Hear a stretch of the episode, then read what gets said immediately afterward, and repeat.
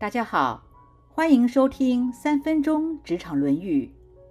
今天要借由现代物理学之父爱因斯坦的故事来带出几则论语。一八七九年，亚伯特·爱因斯坦出生在德国西南部的一个犹太家庭里，父亲是一个电工设备的店主，母亲则是一位颇有成就的钢琴家。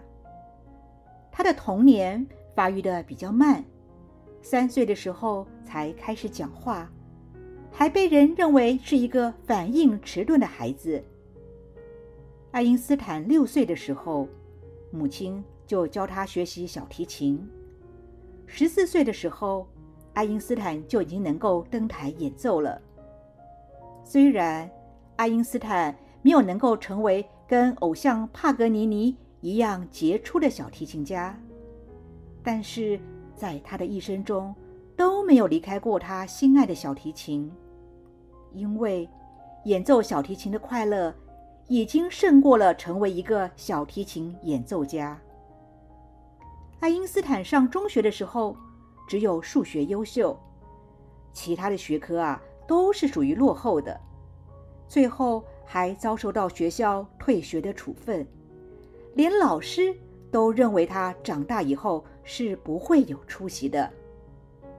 爱因斯坦的父亲很希望爱因斯坦能够继承他电机工程的事业，但是爱因斯坦对这个方面并不感兴趣。就像孔子说的：“不患人之不己知，患其不能也。”于是。他去苏黎世投考瑞士联邦工业大学，很遗憾的，他没有被录取，最后只得转到一间中学继续学习，直到第二年才考进联邦工业大学师范系学习物理。爱因斯坦在一九零零年的时候毕业，没有能够留在学校担任助教，接下来两年的时间。也都没有找到教职，最后还是在朋友父亲的协助下，成为伯恩瑞士专利局的助理鉴定员，从事电磁发明专利申请的技术鉴定工作，直到一九零三年才成为正式的职员。这个时候，他利用不上班的时间继续自修理论物理。孔子说。温故而知新，可以为师也。因此，二十六岁的爱因斯坦在一年内发表了四篇在物理学中最有创造性的伟大论文，并且在一九二一年获得了诺贝尔物理学奖。爱因斯坦的故事告诉我们，在学习的过程中，只要持续努力，不轻易放弃，都会有成功的一天。因为不是追求第一才是人生的唯一，而追求唯一才是人生中真正的第一。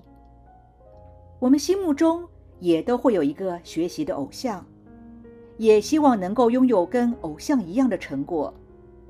但是不要忘记了，每一个人都有属于自己的宝藏，每一个人的宝藏也不一定都是一样的。重要的是有没有努力去发掘自己的宝藏，有没有在学习寻找宝藏的过程中感到快乐，有没有在发掘宝藏后持续努力的学习。每一个人都有不同的才能，所以孔子在《论语》中不断的阐述要因材施教，同时。孔子也说：“古之学者为己，今之学者为人。学习不是为了名次，因为总有后浪推前浪；学习更不是为了名利，也不是说一定要让自己成为谁。学习是要丰富自己的生命，让自己更独立，让自己有。”更多的选择。